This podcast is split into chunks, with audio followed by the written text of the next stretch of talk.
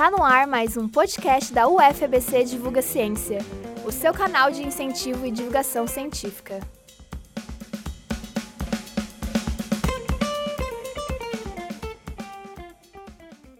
Eu sou o Pedro, é, aluno bolsista do projeto UFBC Divulga Ciência. Eu sou o Marcos, também bolsista do projeto Divulga Ciência. Eu sou a Vanessa, pela de Divulgação Científica da Universidade Federal do ABC. A gente está muito feliz de receber a professora Luciana com um tema tão pertinente, tão importante no momento atual.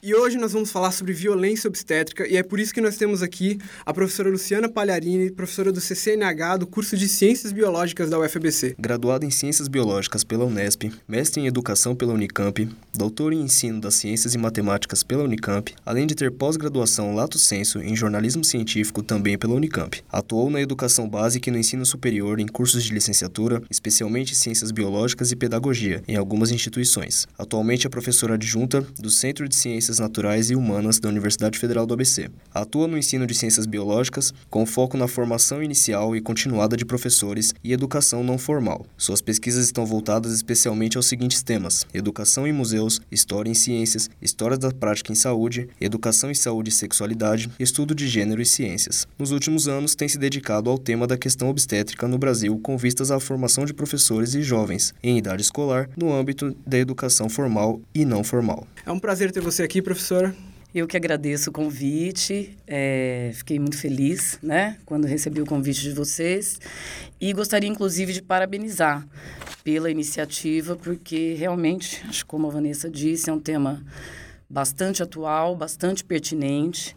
Nós já tivemos alguns avanços no Brasil nos últimos anos, mas como toda luta aí é, de questões de gênero, do campo feminista, de questões das mulheres, de violência, principalmente contra as mulheres, é uma luta árdua ainda, né? É uma luta que a gente tem um longo caminho pela frente. Professora, em maio foi publicado pelo Ministério da Saúde dizendo que o termo violência obstétrica deixará de ser usado, pois tanto o profissional da saúde quanto de outras áreas não tem a intencionalidade de prejudicar ou causar dano. O que podemos falar sobre isso? Bom, Acho que como várias, várias outras questões deste governo, esta esse é mais um retrocesso, né? O Ministério da Saúde, na verdade, é, desde 2001 até um pouco antes, já desde os anos 90, a gente tem conseguido bastante avanço nesse campo da saúde das mulheres e no campo do parto, né, da questão da humanização do parto, no combate mesmo à, à violência obstétrica, tentativa de erradicação desse tipo de violência. Então, o Ministério da Saúde, digamos assim, é, vinha sendo é, nosso parceiro, né? E aí a gente dá de cara com uma nota dessas. Então, isso, na verdade, deixou bastante indignação, né? O próprio Ministério Público Federal fez uma nota de repúdio. E aí, a princípio, é, parecia, inclusive, que o Ministério da Saúde tinha recuado, né? Lançou uma nota recentemente, endereçada ao Ministério Público Federal, mas, na verdade, não se trata de um recuo, né? O Ministério da Saúde reconheceu a importância de respeitar as mulheres em relação à escolha do termo que mais as represente, mas continuou afirmando que não vai usar este termo e onde que o Ministério da Saúde se respalda também, né, na justificativa de que a Organização Mundial da Saúde é, não utiliza esse termo. De fato, a Organização Mundial da Saúde ela utiliza o termo violência no parto. É, a Organização Mundial da Saúde reconheceu recentemente, né, em 2015, a violência obstétrica como um, uma questão de saúde pública é uma questão mundial, não é uma questão só brasileira, mas acontece que no Brasil esse termo, né, na verdade a violência obstétrica tem sido denunciada desde os anos 80, os anos 70, 80. A gente tem artigos importantes nesse sentido, de uma primeira denúncia de, de autoras brasileiras, e o termo foi cunhado recentemente, né, é, por volta de 2012. Por que, que é importante a gente ter um termo específico? Porque se trata de um tipo de violência específico e a gente sabe que as coisas, para existir, elas precisam ter nomes. né? Aquilo que não tem nome não existe, não tem visibilidade. Então, é, foi uma conquista muito grande a gente ter um termo específico, adotar esse termo específico, inclusive o Ministério Público, vários ministérios públicos estaduais e o Ministério Público Federal adotar este termo. Né? Nós tivemos uma CPMI da violência obstétrica. Em 2013, a violência obstétrica passa a entrar, é, entra para a pasta de violência contra as mulheres. Né? Então, é um super avanço que a gente tem. Por quê? O que, que significa isso?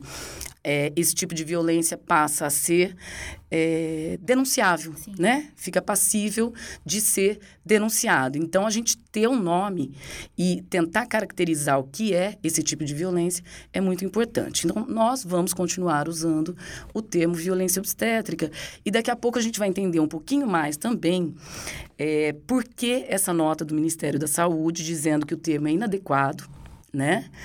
É, como que o Conselho Federal de Medicina se pronuncia em relação a isso, como que os médicos da classe hegemônica se relacionam com esse tema da violência obstétrica. Eu vou falar um pouquinho sobre isso ainda. É, bom, como a gente está falando de violência na hora do parto, às vezes é um pouco natural procurar culpados. Existem culpados nisso? A gente pode culpar os médicos, culpar os métodos? É certo procurar culpados nesse caso? Existem responsáveis, né? Mas, na verdade, é todo um, um conjunto de elementos, né? É, é, importante dizer que a violência obstétrica ela não é cometida só por médicos, né? Ela é cometida pela equipe de saúde. Às vezes, na própria recepção do hospital da maternidade, a mulher pode sofrer violência obstétrica, né? É, eu acho que é muito importante a gente tentar definir o que é a violência obstétrica e a gente vai, eu vou tentar responder depois essa sua pergunta, né, para a gente entender onde está a responsabilidade, porque existe uma questão histórica, cultural, inclusive é, do, da cultura médica, né, o campo da formação médica é um campo que precisa ser urgentemente reavaliado, né? precisa sofrer mudanças e existe uma resistência muito grande por conta da, da classe médica, representante do modelo hegemônico, mas a gente vai entender por que, que a violência obstétrica existe, né? Se for para a gente definir, tem algumas definições, assim, a gente não tem exatamente uma única definição e uma definição extremamente precisa. A gente tem algumas definições.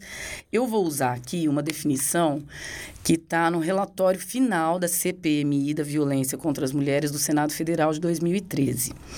É, isso pode ser acessado no próprio site do Senado. Essa CPMI é, o, o, o, campo específico desse relatório referente à violência obstétrica foi feito em conjunto com uma rede muito importante, que é a Rede Parto do Princípio. Inclusive, é um site que eu recomendo bastante para busca de informações e sobre esse tema. Então, eu vou ler aqui a, essa definição por exemplo, né? A violência obstétrica contra a mulher, forma ainda pouco conhecida e debatida, que é perpetrada por profissionais que deveriam proteger e cuidar da saúde física e mental das parturientes, médicos, enfermeiros e auxiliares de enfermagem. Caracterizada por ocorrer num dos momentos de maior vulnerabilidade da vida de qualquer mulher, essa violência se materializa como negligência, violência verbal, podem ser grosserias, ameaças e humilhações intencionais, violência física, incluindo a não utilização de analgesia quando necessário e a realização de cirurgias desnecessárias e indesejadas, além do abuso sexual. Então, a violência obstétrica, né, é, como que ela se caracteriza? São vários tipos, ela, ela pode se expressar de várias formas, como a gente viu. Né? Nessa definição, por exemplo, não está dizendo sobre a violência psicológica, mas é uma das violências que mais acontecem. Então, ela pode se expressar na forma de violência verbal, violência física, violência psicológica e, inclusive, violência sexual. É, em que momentos ela ocorre? Isso é muito importante de ser dito também, né? Ela pode ocorrer desde a gestação, trabalho de parto, parto, pós-parto e, inclusive, nas situações de abortamento. A gente também precisa falar da violência obstétrica nessas situações de abortamento, né? Falar em aborto no Brasil é um tabu é, imenso, né? O fato do aborto não ser é, totalmente legalizado, né? Ele é legalizado apenas em algumas situações. Isso já coloca as mulheres numa situação muito constrangedora. Então, é muito comum, né, os relatos de violência obstétrica de mulheres que chegam aos hospitais precisando de um atendimento em situação de abortamento, independente de ter sido provocado ou não, essa mulher tem direito a um atendimento digno e de qualidade, né? Mas o que acontece muitas vezes é essa mulher sofrer ofensas, essa mulher ficar sangrando literalmente numa sala de espera por horas, né? Então existe aí uma, uma situação muito cruel onde a violência obstétrica também está presente. E aí a gente vai para o campo também das mulheres que estão em gestação, né? A violência psicológica, muitas vezes, ela acontece durante a gestação e violências físicas e verbais. A pesquisa de referência que a gente tem, que está velhinha já, né? De 2010, que é a pesquisa da, da Fundação Perseu Abramo, em parceria com o SESC, que é uma pesquisa, na verdade, muito mais ampla né? É uma pesquisa intitulada Mulheres Brasileiras e Gênero nos Espaços Público e Privado. Então, foi um mapeamento muito grande da situação das mulheres, inclusive da situação de violência, e o tema da violência obstétrica apareceu num momento, inclusive, que a gente não tinha, ainda não utilizava esse termo com, com, com a propriedade que a gente utiliza agora, e esse pedaço da pesquisa ficou conhecido como Na Hora de Fazer Não Gritou que é a segunda frase mais ouvida pelas mulheres é, nas situações de violência durante o parto. A primeira frase é: Não chora, não, que ano que vem você está aqui de novo. Né? Então, a violência verbal ela é bastante frequente. Nessa pesquisa de 2010 foi quando a gente conseguiu identificar pela primeira vez um número, um percentual. Então, a gente sabe que 25% das mulheres, uma em cada quatro mulheres, já sofreu violência obstétrica, isso é um número altíssimo, né? E esse número, a gente acredita que ele esteja subestimado. Primeiro porque nesse momento ainda é, a gente não tinha, né? A violência obstétrica é um tema que nos últimos anos tem ganhado visibilidade. Hoje ele é bem menos desconhecido do que nessa época. Segundo, que os tipos de violência que acontecem eles fazem parte de protocolos comuns nos atendimentos às mulheres. A violência contra a mulher, ela é muito naturalizada no Brasil, né? As mulheres muitas vezes não se dão conta de que estão sofrendo algum tipo de violência. Então, é, muitas mulheres não identificam que sofreram violência obstétrica. São comportamentos normais, então não é necessariamente é algo que uma pessoa veria como normal. É algo corriqueiro, exatamente. É algo que uma mulher é capaz de ver como normal, ser tratada desta forma, né? Então, você ter a visibilidade desse tema e ele ser passível de denúncia Sim. é muito importante porque as próprias mulheres começaram a perceber e se lembrar que já haviam sofrido violência obstétrica. Eu mesmo é, tive um parto em 2009 e foi em 2012 que eu fui identificar que eu sofri violência obstétrica em momentos distintos, na Sim. gestação e no parto, né? Então, é algo muito delicado. Eu trabalho com esse tema em aulas, em palestras. Acabei de dar uma aula recentemente em Santos, no curso das PLPs, das Promotoras Legais Populares. Vou agora novamente num, numa turma de terça-feira, na semana que vem. E é muito comum, ao longo dessa aula, né, no início, é, muitas mulheres pensam, né, pensavam, respondem que nunca sofreram violência obstétrica e ao longo da aula descobrem, identificam, olha, na verdade eu acho que eu já sofri sim, porque é muito sutil, né? Principalmente a violência psicológica, a violência verbal, é muito sutil, ela se expressa de muitas maneiras diferentes e é isso, faz parte do protocolo comum. O que, que é muito importante a gente dizer sobre a violência obstétrica e por que da alegação de inadequação do termo? Porque a violência obstétrica, é muito importante que se diga isso, ela não é uma questão de comportamentos de exceção, de maus comportamentos de um ou outro profissional mal treinado, né? É, ela é considerado uma violência institucional. Por quê? Porque ela se caracteriza, primeiro, num espaço institucional, nós não estamos falando de um parto domiciliar, por exemplo. Segundo, que muitas das violências que acontecem fazem parte, na verdade, de procedimentos. E é isso que a classe médica hegemônica não gosta de enfrentar. Né? Quando a gente fala de procedimentos, são procedimentos que são questionados já há muito tempo. Procedimentos que são questionados há mais de duas décadas por pesquisas encomendadas pela Organização Mundial da Saúde. No Brasil, a gente tem vários pesquisadores que denunciam também a não eficácia desses, desses procedimentos, é, um prejuízo para a saúde da mulher e para a questão psicológica e simbólica também no parto. É, procedimentos que não têm base científica. Então, hoje a gente vai falar muito das evidências científicas. E aí a gente tem alguns exemplos clássicos. A episiotomia é o principal, é um dos principais. E o que seria a episiotomia? A episiotomia é um procedimento cirúrgico, né, que consiste no corte na região do períneo. Bom, para falar de episiotomia, a gente precisa falar de história. De história da medicalização do parto, de história da medicalização do corpo feminino. Na verdade, para falar do tema da violência obstétrica, né, a gente tem que entender por que, que a violência obstétrica existe. Porque, na verdade, a gente tem um modelo de atenção ao parto extremamente intervencionista, baseado no abuso de intervenções, muitas delas desnecessárias e sem evidências científicas, como eu disse. A gente tem um modelo que não favorece, que não incentiva, não estimula o protagonismo da mulher no parto, nos eventos da gestação e do parto. E isso tudo, né, é uma herança histórica. Então, se a gente, então a gente vai ter que ir para a história da medicalização do parto. Entrando especificamente na questão da episiotomia, episiotomia, o pai da episiotomia, um obstetra norte-americano que escreveu algumas publicações no final do, do século XIX, começo do XX. O Deli, ele inventou um conceito que foi o do parto profilático. O que é uma profilaxia? Quando vocês se lembram, por exemplo, das aulas do, do ensino médio, quando a gente aprende sobre parasitoses, por exemplo, né? A gente aprende o agente causador, tem o hospedeiro, intermediário, definitivo, e aí a gente chega aonde? Na profilaxia.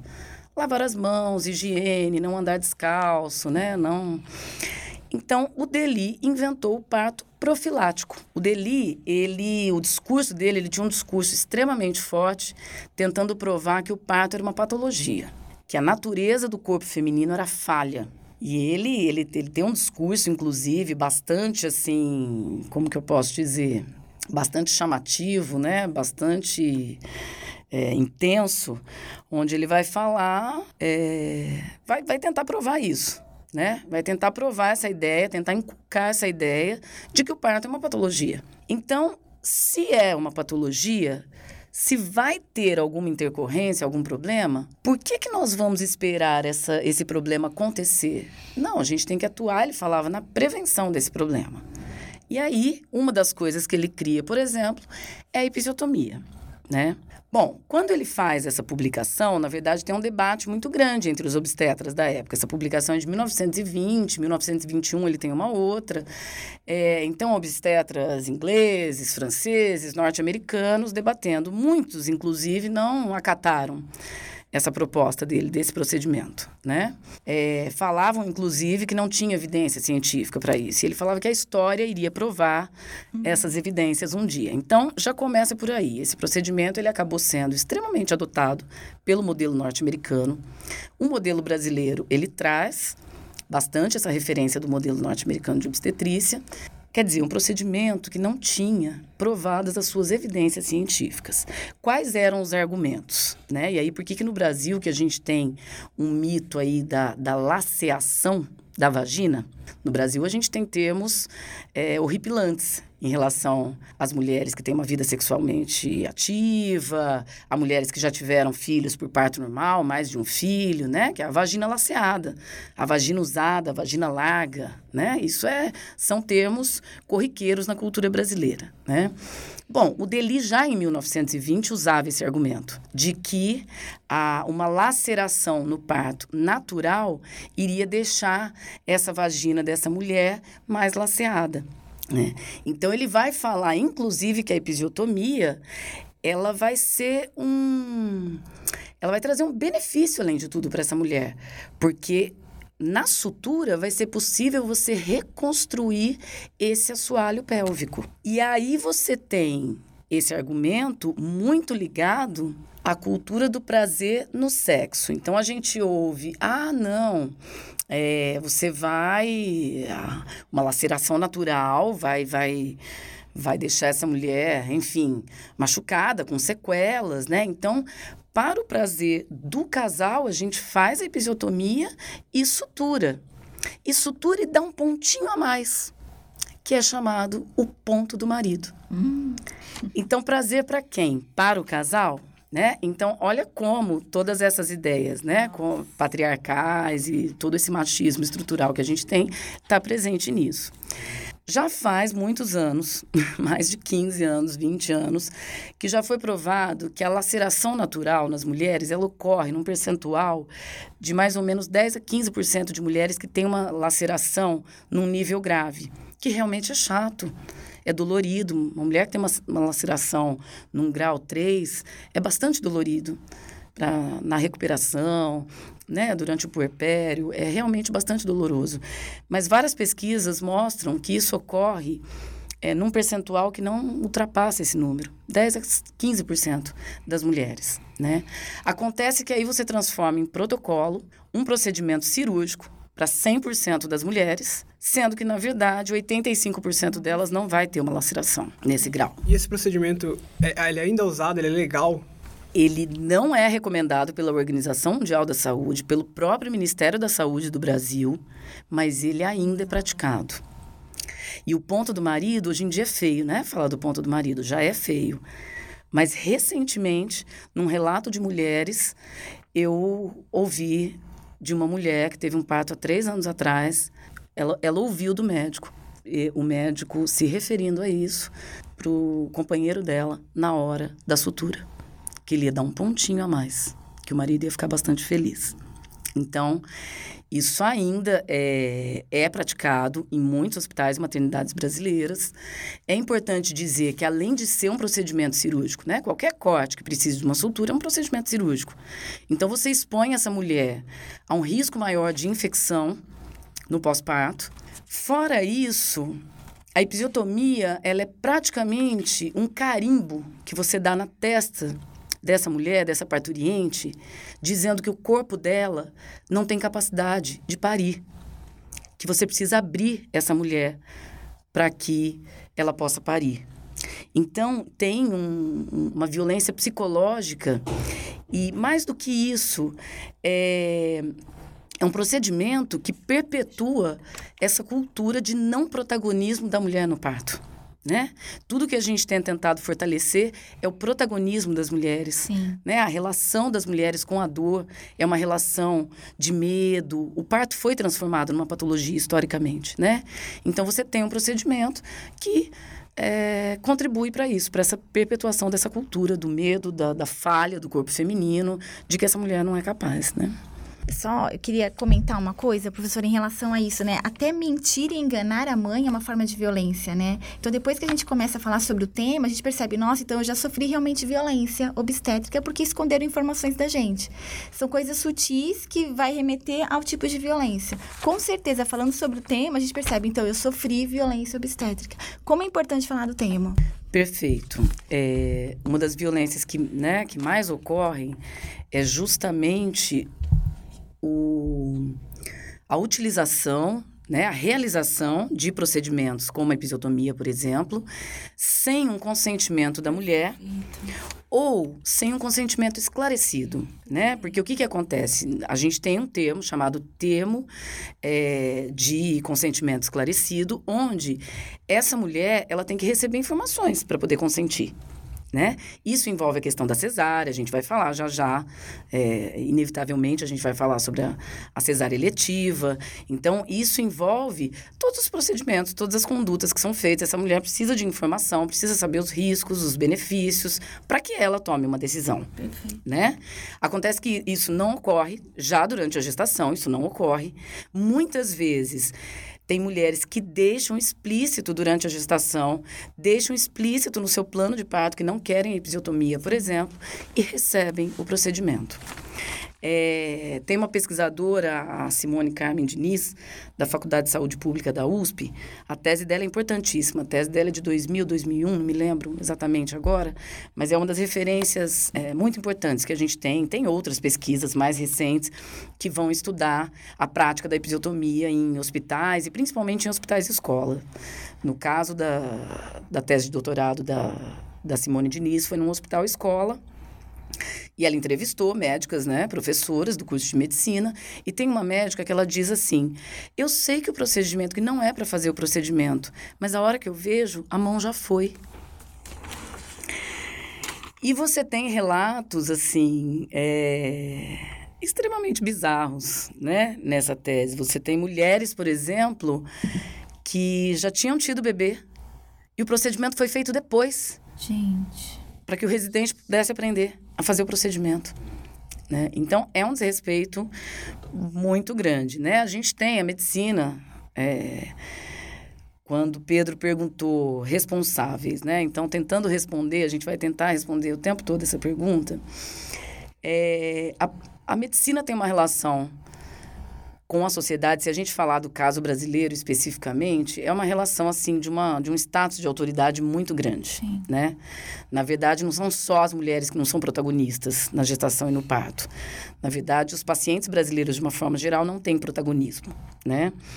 Quem questiona, por exemplo, uma prescrição médica? Quem, quem nunca foi numa consulta que durou cinco minutos e o médico já foi prescrevendo sem explicar? Nem entende o que é escrito, né? Isso, você, você não entende, não é explicado para você por que você vai tomar aquilo que você tem, pra, né? Outro dia eu ia tomar um antihistamínico no lugar de um anti-inflamatório porque não tinha o anti-inflamatório injetável.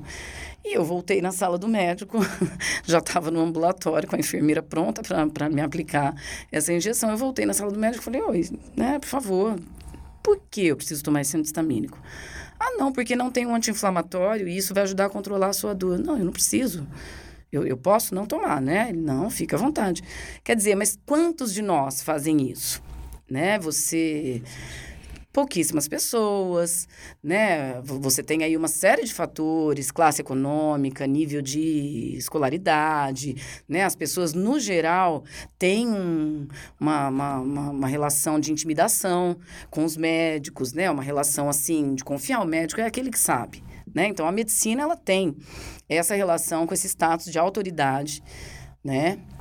De arrogância mesmo. A medicina é o, o, o, discurso médico, é o discurso que sabe, que tem o, o, poder e o conhecimento e a verdade. E nós, né, não somos, praticamente não somos donos do nosso corpo.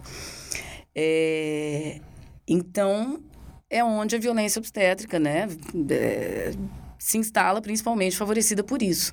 Quantas mulheres têm informação de fato, recebem essa informação, na verdade é obrigação da equipe de saúde, dos médicos durante o pré-natal, é, promoverem né, essa, essa, essas informações, essa formação para essa mulher, para que ela possa ter essas decisões. Bom, acho que eu estou falando demais aqui, gente. É, bom, enquanto eu procurava pelos, pelos tópicos para montar a pauta, uma que me chamou a atenção, que é ocitocina sintética. Lembrando das aulas de bioquímica, a ocitocina para mim era o hormônio bonzinho. Ele ajudava a criar afeto, ajudava inclusive a mãe a criar uma ligação com o filho. Ah, o, o problema nesse caso é dela ser sintética? Não. O problema são vários problemas. Qual que é a questão da ocitocina? A ocitocina, bem lembrado, é o hormônio do amor, né? É, nas relações de afetividade, é um hormônio que é liberado durante a relação sexual. Qual que é o princípio da, da ocitocina, né? Se a gente pensar na, no parto, no trabalho do parto, e pensar numa relação sexual, da mesma forma que uma mulher, para ter uma relação sexual, para ter penetração, ela precisa estar num ambiente acolhedor, um ambiente com afeto, um ambiente com, com confiança, né? E esse hormônio, ele também ajuda esse corpo a relaxar, esse corpo a dilatar, né? Então, é a mesma coisa no parto. Esse processo fisiológico, ele é natural. Na verdade, um trabalho de parto, ele não é comandado por um elemento. É um conjunto de elementos, né? É, que conversam entre si. Então, não existe contração e dilatação relacionadas automaticamente. Uma mulher ter um nível acelerado de contração não quer dizer que ela vai dilatar. Sim. Então, a ocitocina, ela é um recurso que pode ser bem utilizado em alguns casos. Um caso de um parto, por exemplo, onde uma gestante teve que fazer um repouso no final da sua gestação, né, por questões é, de intercorrências nessa gestação, e chega, digamos assim, mais ou menos a data onde agora você já pode induzir esse parto, agora esse bebê já pode nascer. Então você pode, por exemplo, usar ocitocina para essa indução desse parto né?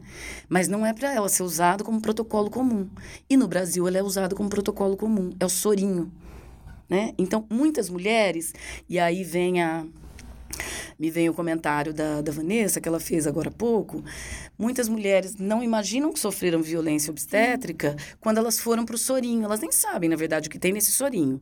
Ela só sabe que depois que ela foi para esse sorinho, as contrações dela aumentaram num ritmo alucinante né, de intensidade de dor e de frequência.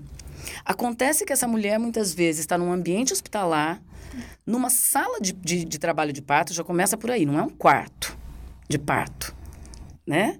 Um momento tão íntimo, tão privado, tão importante, tão né, simbólico. Essa mulher está numa sala de parto, é, dividindo esse espaço com outras mulheres, cada uma num estágio de trabalho de parto né? Muitas vezes separadas por biombos ou nem isso. Por que, que a lei do acompanhante no Brasil é extremamente desrespeitada?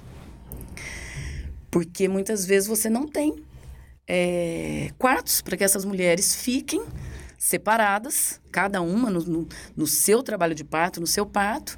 E aí você não vai deixar o, o companheiro de uma ficar ao lado da outra, né? Tem uma questão de pudor, uma questão de privacidade, uma questão de, de intimidade. Então, é onde, muitas vezes, a lei do acompanhante é desrespeitada, né? A ocitocina, ela é usada como protocolo comum para liberar leito, né? Para acelerar o trabalho de parto, para que esse parto aconteça logo, para liberar leito. Acontece que isso nem sempre se sucede de forma satisfatória. Então entra no que a gente chama de cascata de intervenções. Então essa mulher é levada para o sorinho. Digamos que ela esteja no início de trabalho de parto, com 2 centímetros de dilatação. Uma hora essas contrações vão ficar num nível insuportável. E essa mulher não dilatou nada. De 2 centímetros ela foi para 3, ou nem isso. Sim né? E aí é onde uma intervenção leva a outra. E isso muitas vezes culmina, inclusive, numa cesariana desnecessária. Que ali no, no início, quando ela chegou no hospital, era completamente desnecessária essa cesariana. Mas chega uma hora que essa mulher está cansada, chega uma hora que o bebê está em sofrimento fetal, e aí ela vai para uma cesariana. Isso quando não vai para um parto, enfim, a fósseis, né? Isso quando não, não acontecem outros tipos de violência física na hora do parto. E aí, professora, e aí tem que deixar claro que esse tipo é uma violência obstétrica. Isso é uma violência obstétrica, né? Desde o uso indiscriminado da ocitocina, que não é para ser protocolo comum, ela tem que ser bem utilizada, ela, ela, ela tem as suas recomendações. Até essa mulher, muitas vezes, não, não ter essa informação que está indo para a ocitocina, não dar o seu consentimento, né? Então, é uma série, entra numa cascata de violências aí. Ainda dentro do, do parto normal, teria algum procedimento que gostaria de citar também? a mais? A manobra, bom, a gente tem, né? A gente chega ao ponto de ter a, a manobra de, de Christeler, que é uma manobra proibida, mas que ainda acontece. Essa semana mesmo, na semana passada, nessa aula que eu dei em Santos, eu tive uma mulher que teve um parto há cinco ou seis anos atrás, se não me engano, que relatou, sofreu essa violência física dessa manobra, né? Que consiste numa pessoa, geralmente um enfermeiro, auxiliar de enfermagem, deita sobre a barriga da mulher e empurra, né, o bebê para baixo. Isso é uma manobra proibida, mas que infelizmente ainda acontece em algumas maternidades e hospitais brasileiros. É importante a gente dar esse destaque, né, o, é, falando de parto normal, porque por que, que é importante a gente falar sobre o parto normal nesse modelo hegemônico de, de atenção ao parto, né? Quando eu falo modelo hegemônico, é o modelo que realmente é, é, é o modelo praticado na maioria dos hospitais e maternidades brasileiros. É, a violência obstétrica só acontece por conta desse modelo que a gente tem de assistência ao parto normal mesmo. O parto normal no Brasil, ele se tornou horripilante, né? A Simone Diniz, ela vai usar um termo que é a pessimização do parto. Esse modelo centrado no médico, com abuso de intervenções, muitas delas desnecessárias, abuso de medicamentos ou então negligência. Né? No Brasil, a gente tem dois extremos, daqui a pouco eu vou falar um pouquinho sobre isso. É uma crença na supremacia da tecnologia, muitas vezes em, de, em detrimento do conforto da mulher né? Então, esse modelo ele favorece uma pessimização do parto. Não é à toa que a gente tem tantas mulheres optando por uma cesariana eletiva. E isso é muito importante da gente destacar, porque algo que precisa ficar bem claro a gente precisa, a gente vai tocar nesse assunto da cesariana eletiva, mas precisa ficar bem claro que nós não estamos julgando as mulheres que optam por um agendamento de uma cesariana. Por quê? Porque essa mulher, ela também é uma vítima Sim. desse sistema todo, Sim. né? Ela também sofre muitas vezes uma violência psicológica durante a gestação, com inculcação de medos em relação ao parto normal, ou mitos, né? A gente tem mitos. Ah, você é muito magrinha, sua bacia é muito estreita, ah, o bebê é muito grande. Circular de cordão, que é um dos maiores mitos. Mas tem algumas pesquisas. Tem uma pesquisa que a Nascer no Brasil, que foi um grande inquérito comandado pela Fiocruz. É uma pesquisa que tem uma amostragem extremamente ampla, entrevistou mais de 23 mil puérperas, né? É, com o intuito de mapear várias questões relacionadas à gestação e ao parto dessas mulheres, das mulheres brasileiras, é, tanto no, no, no, no, ambiente público quanto no ambiente privado. Então, você tem um mapeamento também que te mostra uma diferença nesses dois. É, como que se diz? Nesses dois tipos de atendimento, né? Pelo SUS, o, o sistema público, e pelo sistema suplementar, que são os convênios médicos, os planos de saúde e privado mulheres de todo o Brasil, Sim. né? Inclusive em relação a qual o desejo inicial delas de via de parto e qual foi o desfecho. A maioria das mulheres brasileiras preferem o parto normal inicialmente, né? É... E se a gente pegar, tem dados muito curiosos, assim. Mesmo as mulheres que já querem agendar uma cesariana desde o início, se a gente pegar países como o Reino Unido, se uma mulher demonstrar o desejo de uma cesariana logo no início da gestação, ela é encaminhada para a saúde mental, porque é sinal de que ela esteja com medos. Com medo da dor, com medo de enfrentar o trabalho de parto né? É, e no Brasil, as pesquisas mostram, não, né? Porque os médicos vão argumentar que a mulher prefere a cesariana, mas as pesquisas mostram, entrevistas, a maioria das mulheres no início da gestação prefere o parto normal, mas acabam tendo um desfecho diferente. É, também fica muito evidente nessa pesquisa Nascer no Brasil que nenhuma mulher relata a preocupação com o seu assoalho pélvico, com o seu períneo em relação a, ao prazer sexual, à relação sexual, é, desejando fazer episiotomia por isso. Ou seja, não é um desejo das mulheres. Essa preocupação não passa pela cabeça das mulheres. Né? É, essa pesquisa, enfim, evidencia várias coisas. Uma das coisas que ela evidencia, por exemplo, é que a informação não foi, não apareceu muito no discurso das mulheres entrevistadas, ou seja, não foi valorizado. O que, que significa isso? Não foi marcante para elas, ou seja, elas não receberam informação. A informação durante o pré-natal, durante a gestação, não é algo, não é um, um elemento que aparece na, no discurso dessas mulheres entrevistadas, inclusive em relação à decisão da via de parto, né? E a outra coisa é, são indicações que foram dadas para uma cesariana que claramente deixam uma suspeita se são indicações reais. Né? E isso está em consonância, enfim, com várias outras pesquisas, pesquisas mais específicas que são feitas, às vezes, em um ou outro hospital. Né? No caso, essa pesquisa foi uma pesquisa é, no território nacional, baseada na, na fala dessas mulheres, né, em entrevistas. E dá para a gente ter uma ideia de por que, que é a cesárea é empurrada como a principal, única escolha? Existe um motivo principal para isso? Pois é. Eu acho, eu diria assim, que os, os motivos são: primeiro, a gente tem uma cultura médica no Brasil que valoriza a cesariana, né? A maioria dos médicos do modelo hegemônico preferem fazer cesarianas. Acreditam que a cesariana é melhor. É o padrão ouro da boa prática obstétrica. Né? Eles vão usar muito esse termo.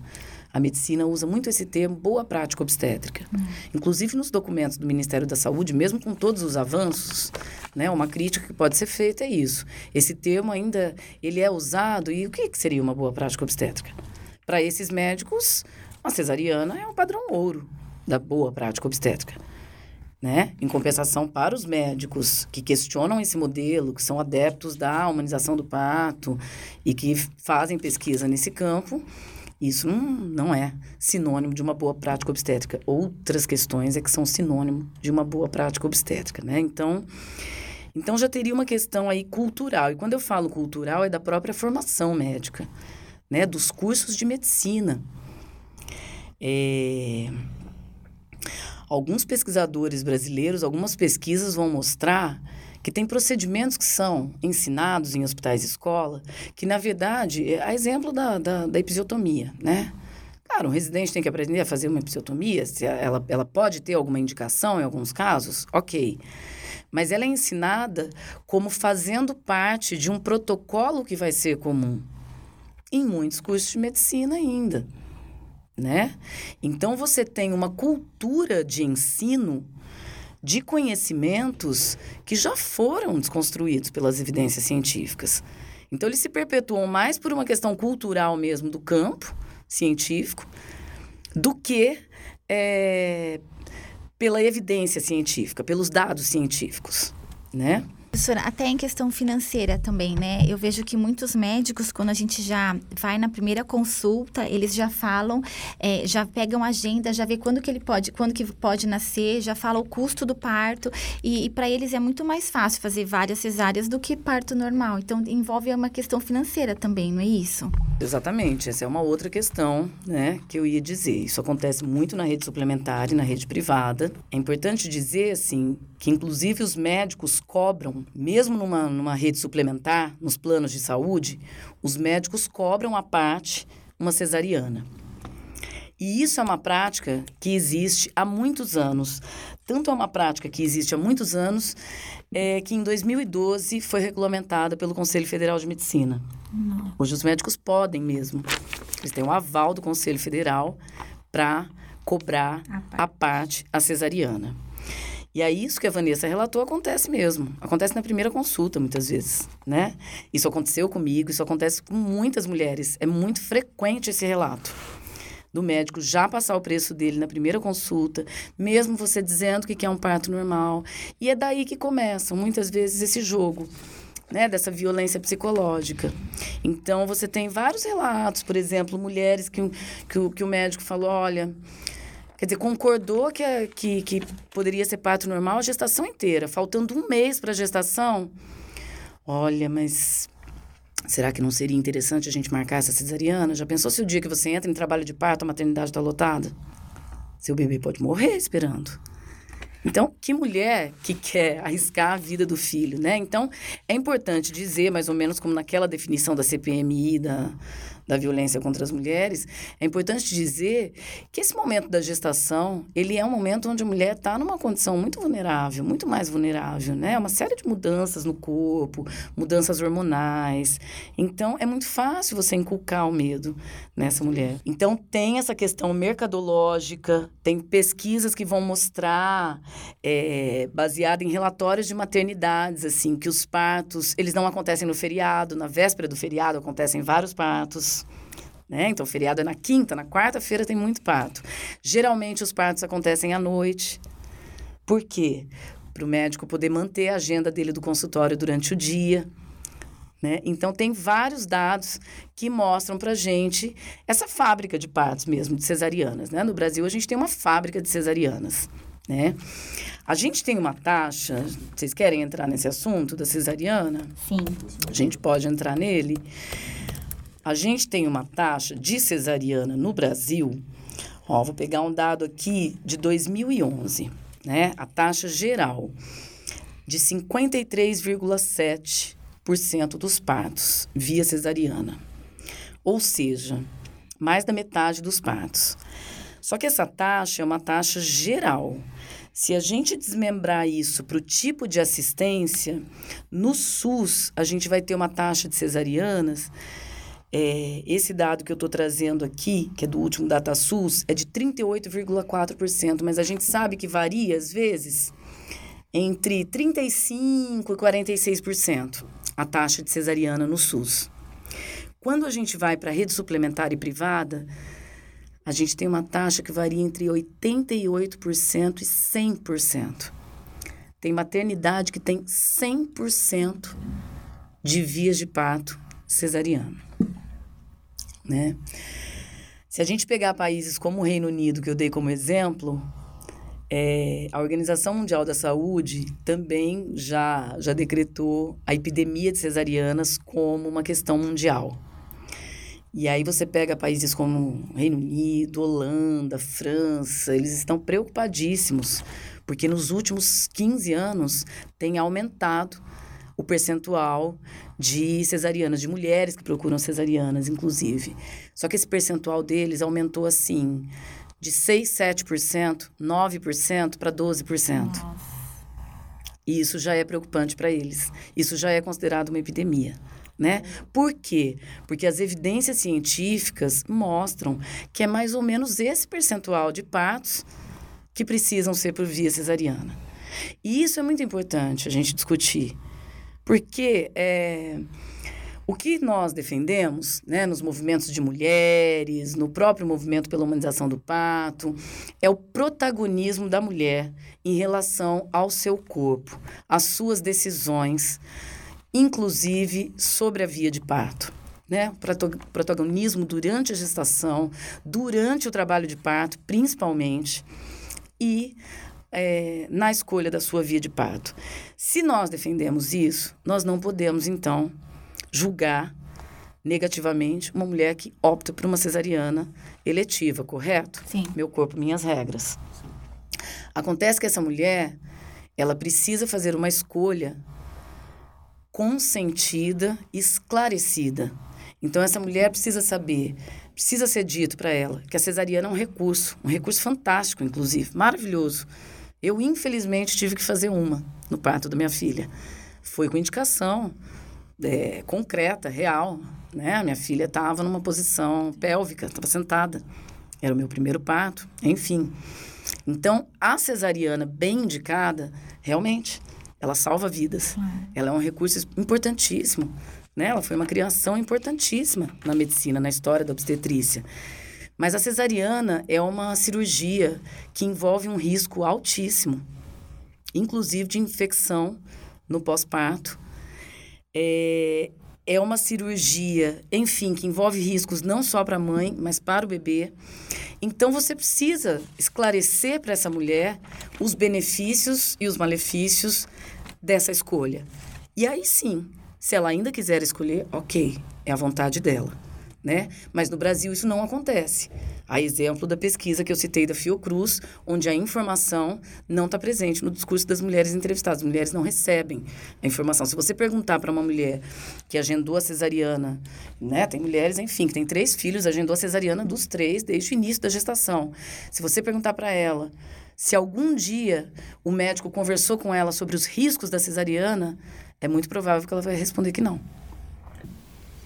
É, existe uma frase que é meio dissimulada que é uma vez cesárea, sempre cesárea. Então, vamos supor que por algum por escolha pessoal ou até pelos motivos que nós citamos, a mulher fez uma cesárea no primeiro parto. Existe alguma evidência científica que diz que ela não pode, depois disso, fazer um parto normal? Talvez porque vá romper alguma coisa? Existe algo, alguma evidência científica sobre isso? Existe o argumento de que tem um risco muito maior de rompimento do útero, mas em compensação existem várias pesquisas mostrando que mulheres que tiveram uma cesariana num primeiro parto tiveram parto normal num segundo.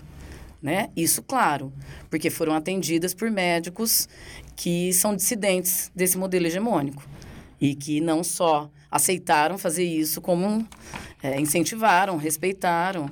Então você já tem dados mostrando que isso é, é um, isso está é é, tá, tá sendo colocado também na lista dos mitos. Com tudo isso que está sendo passado aqui, acho que cabe a gente colocar um, um outro ponto. E o que seria, então, e como funciona o parto humanizado?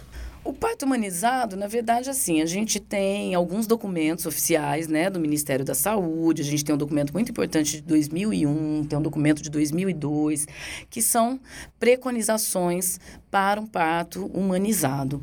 O parto humanizado, assim, na verdade, ele envolve desde questões básicas como é, o acesso, a garantia de acesso pleno de todas as mulheres ao pré-natal, porque no Brasil a gente ainda não tem uma cobertura de 100% das mulheres é, no pré-natal. Eu não tenho dados sobre isso para trazer para vocês, na verdade, mas a gente, enfim, a gente tem esses dados, né? Então, a humanização do parto ela vai envolver desde isso o acesso, a garantia do acesso ao pré-natal, que é importantíssimo, até né? E aí vamos lá, a questão da boa prática obstétrica baseada em evidências e de qualidade, um atendimento digno, respeitoso e de qualidade, é, atividades educativas, que é algo que a gente quase não vê, infelizmente. Né? Tem muitas UBSs que fazem um trabalho educativo com as gestantes no pré-natal. É, aqueles cursos de gestante, não é isso, professora, que poderia é, colocar essas questões da violência, mas eu fiz um curso e em nenhum momento foi falado sobre isso. É muito difícil você, você encontrar isso, né, nesses cursos de gestante. E, enfim, né, é difícil às vezes até você ter essas atividades educativas no pré-natal. Na maioria dos casos, o pré-natal se resume a exames clínicos e laboratoriais, né? Diagnóstico de problemas, de patologias, né?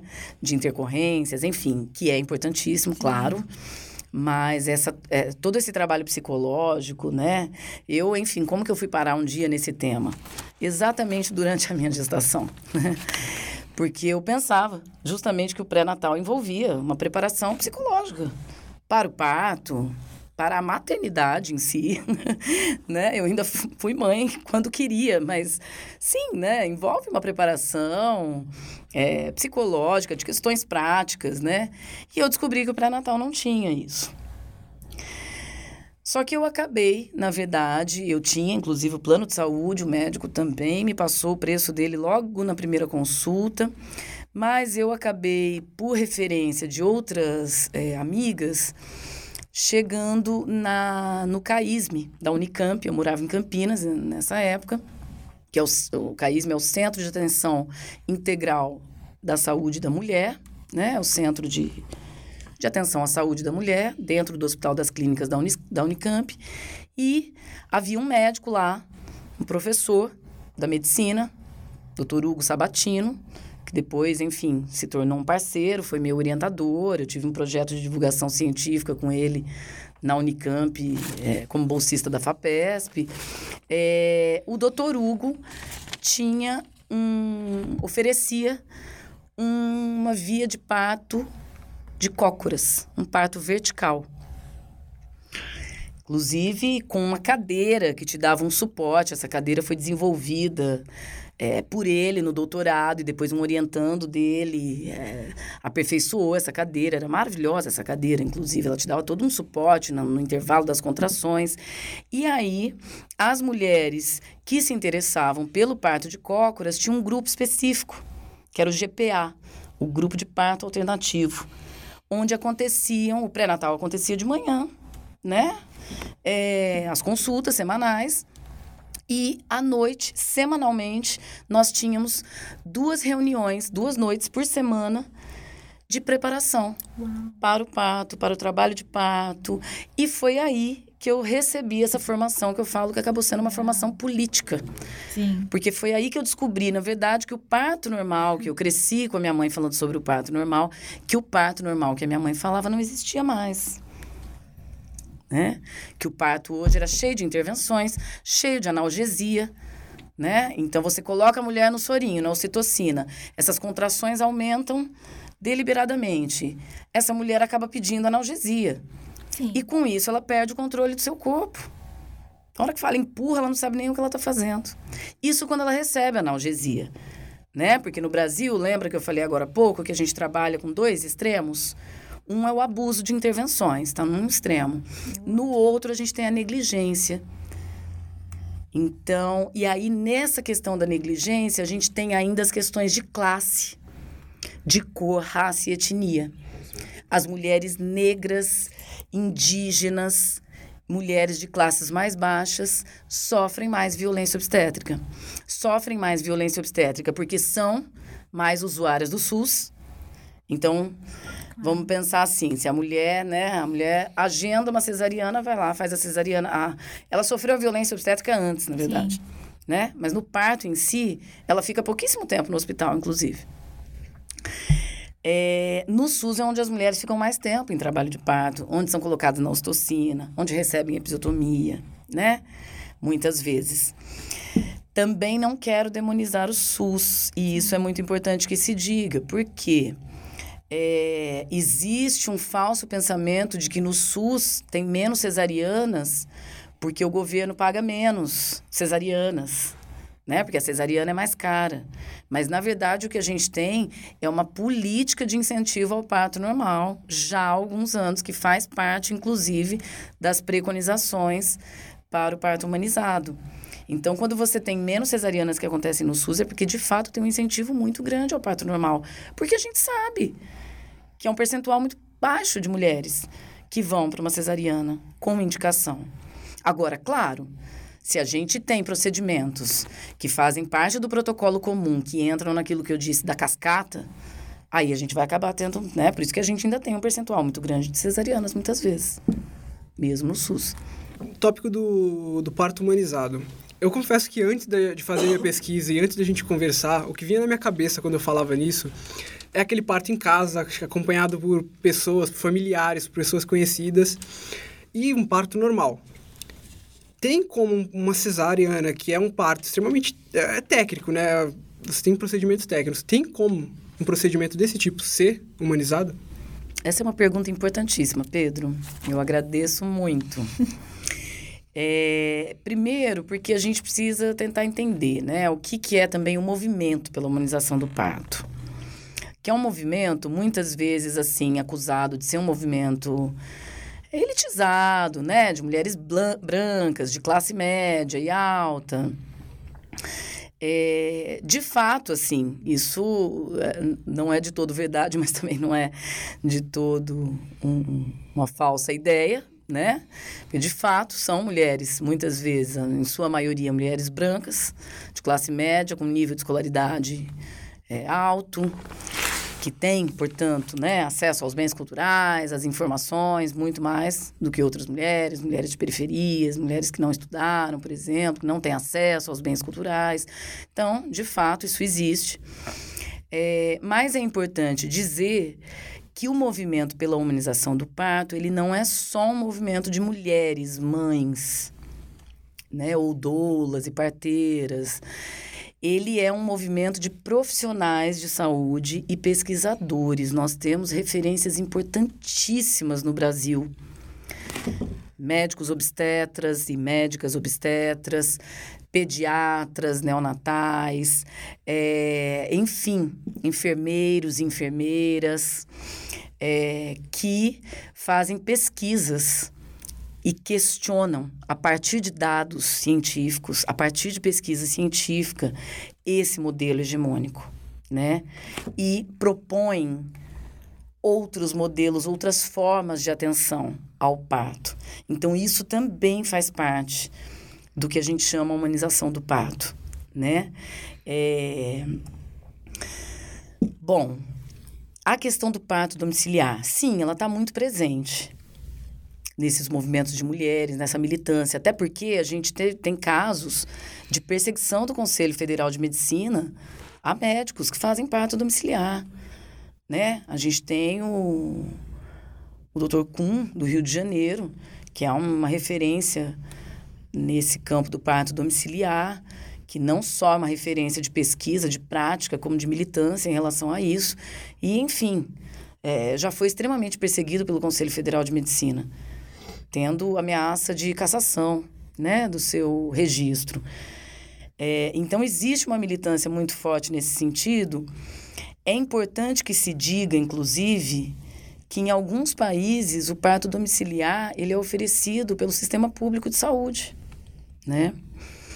Então, quando existe também uma militância pelo parto domiciliar, ela também está questionando o SUS e a possibilidade, inclusive, de um parto assim fazer parte um dia do Sistema Único de Saúde no Brasil. Né? É uma militância que questiona, por exemplo, por que, que a doula não pode entrar no hospital.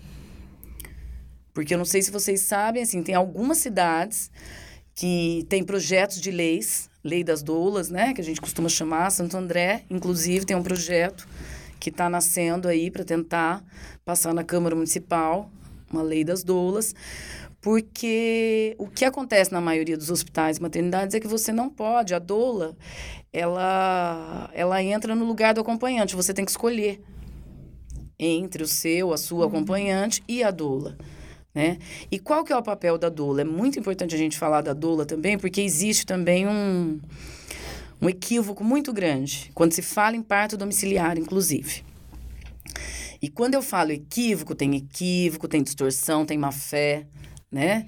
Eu tenho uma pesquisa que eu fiz em 2016, foi publicada em 2017 no, num periódico que é o Cadernos Pagu. É um artigo que se chama Autonomia para quem? Né? O discurso médico hegemônico sobre a violência obstétrica no Brasil, onde eu vou analisar exatamente o que dizem os médicos representantes desse modelo hegemônico sobre a violência obstétrica. Na verdade, foi uma pesquisa que eu fiz muito mais ampla sobre diversos temas nessa questão da gestação e do parto.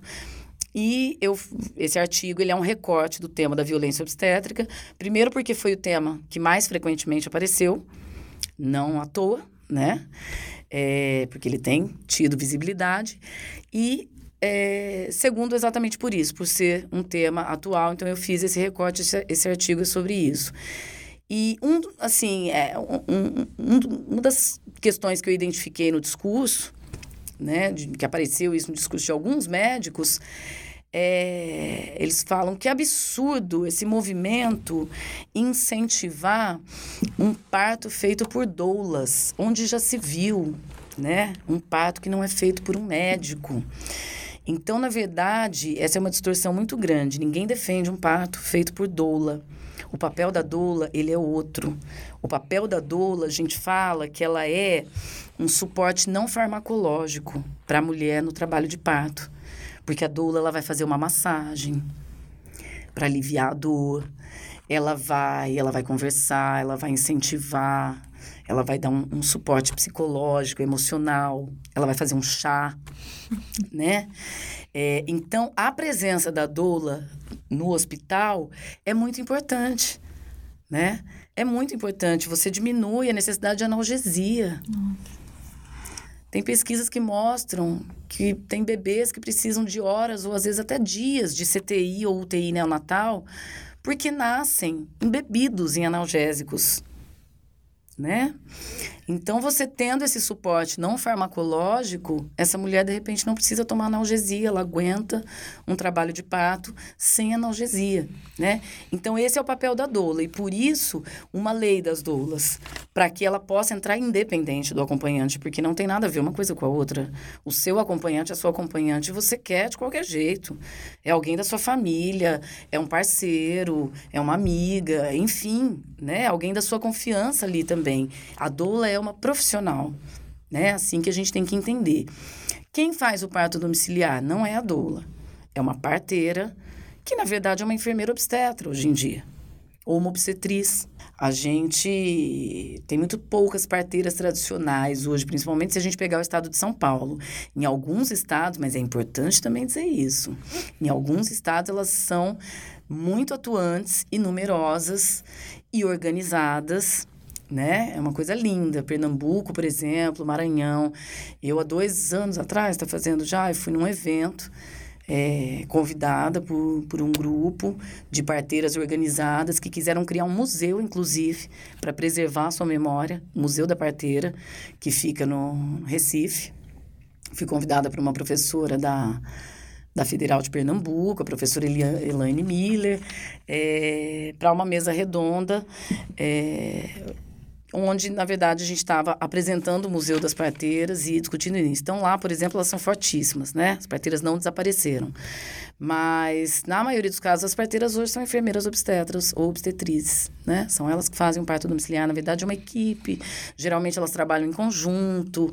Então, a gente tem que desconstruir esses discursos é, falsos que são propagados, né? A gente descobriu que o parto humanizado, ele se expande além do parto, né? Ele vem de, dos procedimentos antes e depois. Só que tudo isso me pareceu caro, não me pareceu acessível. Eu tô errado, não me pareceu muito acessível para todo mundo, no caso. Parece algo que vai, sei lá, demandar muito mais dinheiro, vai precisar é, contratar mais pessoas, algo do tipo. Não se a gente tiver isso pelo Sistema Único de Saúde, por exemplo. É, existem várias doulas voluntárias, inclusive, que fazem esse trabalho é, para atender mulheres usuárias do, do SUS. Em Campinas, a gente tem um fórum pela humanização do parto. Eu estou um pouquinho distante agora, né? Eu morei em Campinas muitos anos. É, essa camiseta aqui, inclusive, é de um evento realizado por esse fórum em 2013. E esse fórum é composto por mulheres, assim, com diversas formações, né? Tem a, a queridíssima Antonieta Chimo, que é professora do curso de enfermagem da Unicamp, tem advogadas, tem médicas, é, e elas oferecem um curso de formação de doulas gratuitamente e que inclusive tem esse intuito de mostrar o que é o papel da doula, por exemplo, mostrar sua importância, mostrar a possibilidade de atuação dessas mulheres. Né? Quem sabe um dia, por exemplo, a gente não possa ter a doula dentro dos hospitais maternidades, concurso público para essa profissão, né? Então, assim, é... deixa eu ver se eu entendi a sua pergunta, Pedro. Eu não sei se você se refere ao plano, assim, privado, por exemplo, do parto domiciliar, das mulheres se prepararem, ou você está se referindo aos hospitais mesmo? É assim, uma mulher, por exemplo, ela tá ela tá grávida já, tá perto de ter o filho. É fácil, é acessível para ela. A gente pode estar tá falando, por exemplo, de uma mulher pobre, a mulher da periferia. É acessível para ela se ela falar, eu quero ter um parto humanizado. É fácil hoje em dia para ela conseguir? De maneira alguma. Primeiro porque a gente, bom, existem as preconizações do Ministério da Saúde, né? Os hospitais, na verdade, eles, eles precisam atender, a gente tem o programa Rede Cegonha, eles precisam atender algumas determinações, mas na prática, o que a gente tem ainda é muito precário, né?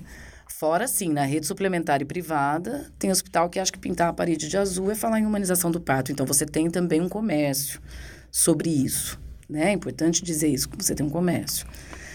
É, então, vai muito além. Claro, é, envolve investimento. Exatamente. Para você ter um parto humanizado, você não pode ter uma sala de parto onde 15 mulheres juntas passam o seu processo de trabalho de parto sem poder ter o seu acompanhante, né? É, sem ter a sua intimidade. Isso envolve o quê? Envolve espaço, envolve investimento, claro, né? Então, é, uma das questões que a gente vai ter que favorecer também a violência obstétrica é isso, né? A falta de, de boa gestão nos hospitais, a falta de leitos, a falta de recursos, a falta de profissionais, né? De vagas, mulheres que às vezes perambulam de uma maternidade a outra. Então, realmente, essa, essa observação sua é importantíssima. Sim, as mulheres de classes mais pobres sofrem mais, sofrem mais violência obstétrica, têm menos acesso a um parto humanizado. Né? Mas é importante que se diga que o que a gente defende, né, quando o movimento também defende essa humanização, é pensando muito no SUS. Né? Então, essa deve ser a nossa defesa. E isso é muito importante. Na verdade, quando a gente está falando desse tema, eu penso assim que é um, esse tema acaba sendo um tema de empoderamento feminino também, né?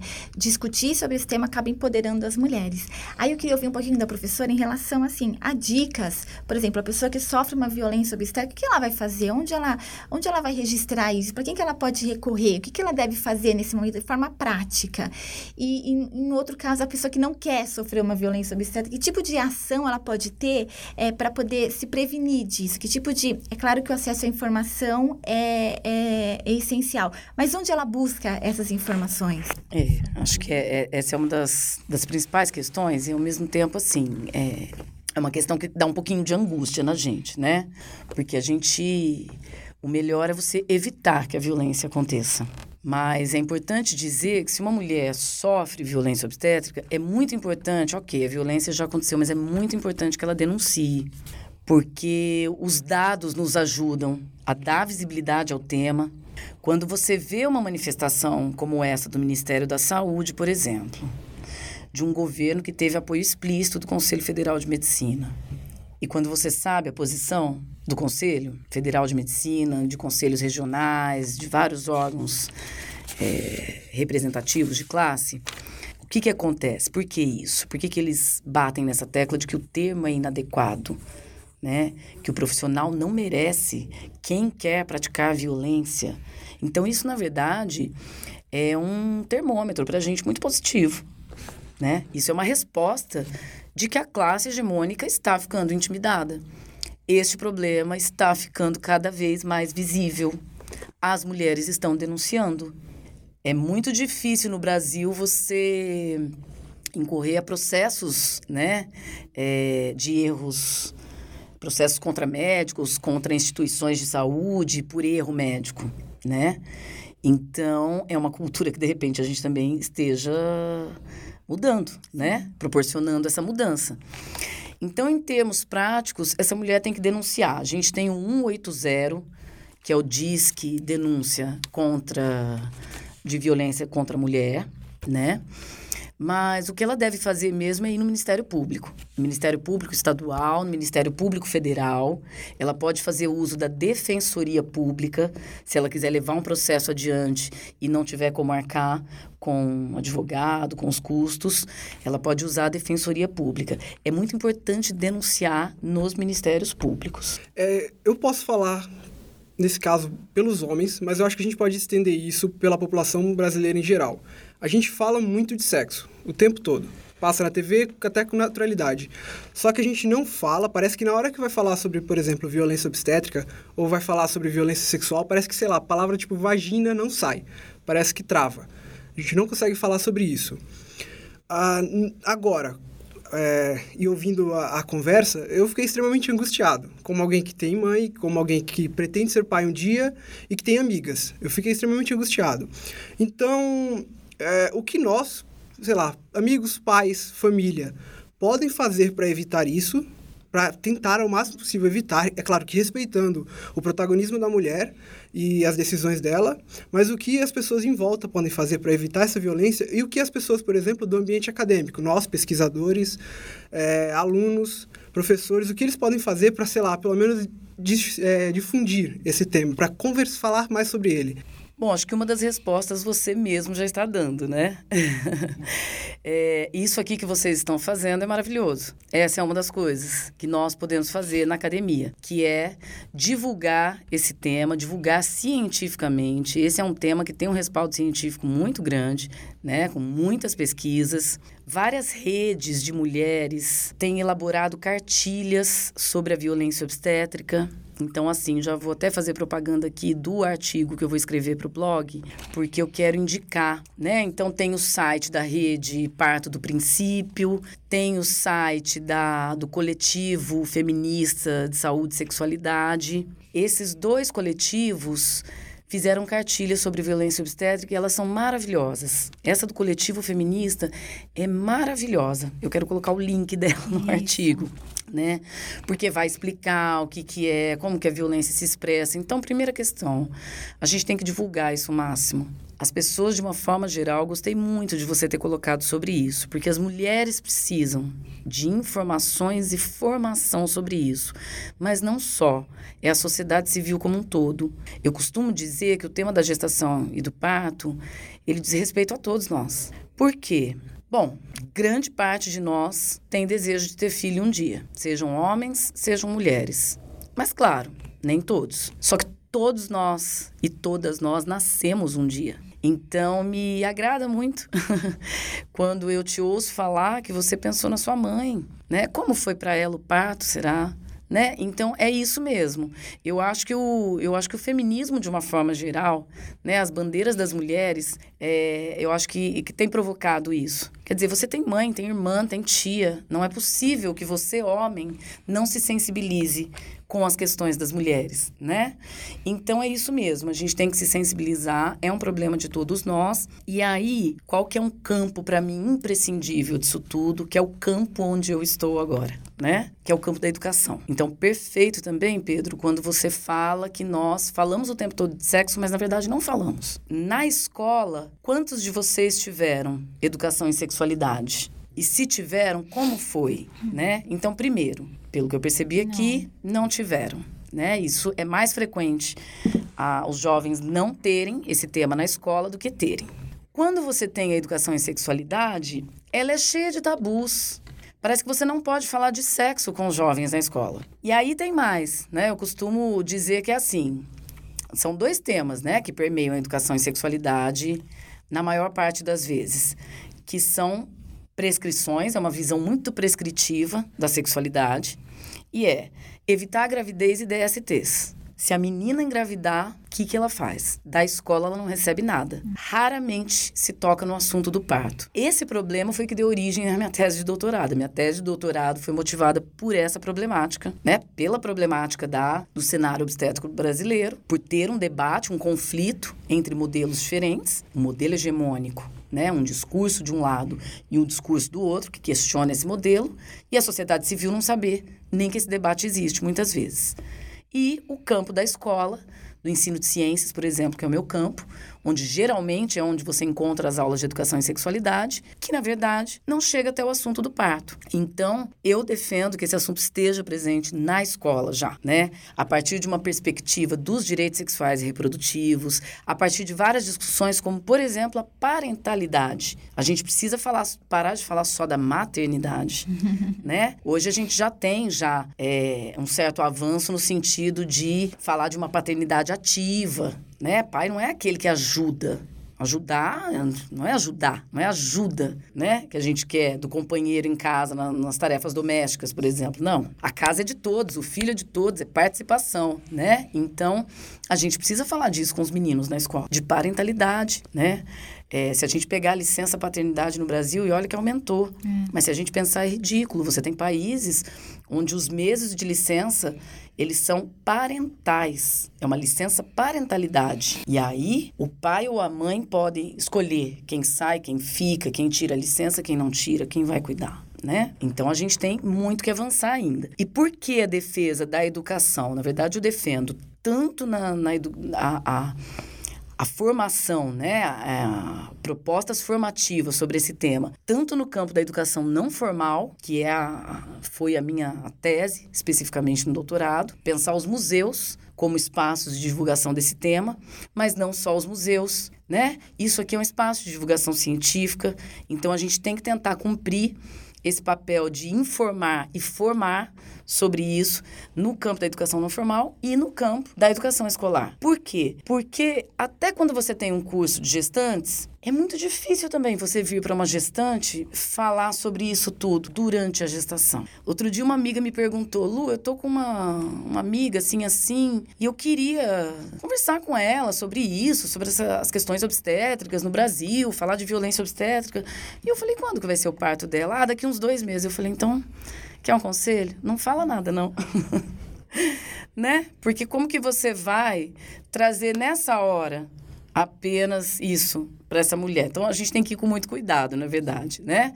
Eu recebi durante a gestação, claro. Então também é um momento aqui, né? A gente também tô tô brincando com o conselho e tudo, mas a gente tem que tentar levar de uma forma, mas tem que ser de uma forma mais leve, né? Mas essa mulher precisa de informação.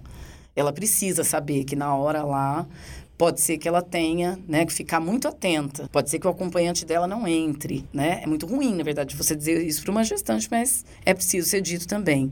Só que então, seria muito importante se a gente pudesse formar já os jovens em idade escolar a respeito disso, né? Porque o que a gente precisa é uma mudança cultural. Cultural em relação ao parto, cultural em relação às mulheres, em relação ao estabelecimento a, da relação médico-paciente né? Então, quando você tem esse modelo hegemônico, esse questionamento também é muito saudável, porque ele coloca em xeque isso. Esse modelo, essa, essa relação médico-paciente precária, baseado num status hierárquico, onde um tem autoridade e o outro não.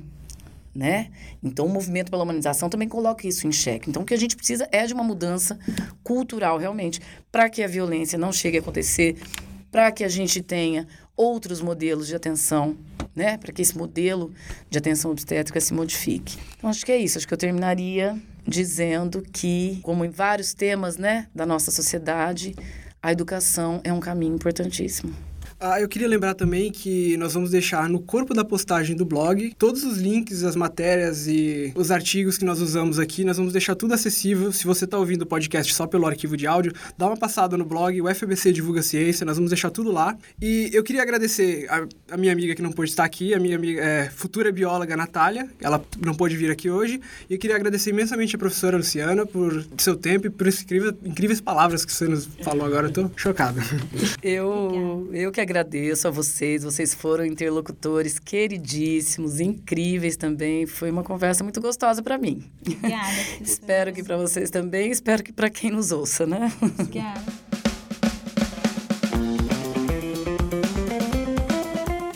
Ficha técnica. Entrevistadores: Marcos Vinícius, Pedro Henrique Oliveira, Vanessa Carmo. Entrevistado: Luciana Aparecida Palharini. Técnico de som: Bruna de Souza. Música: Breeds, Dan Lebovitz.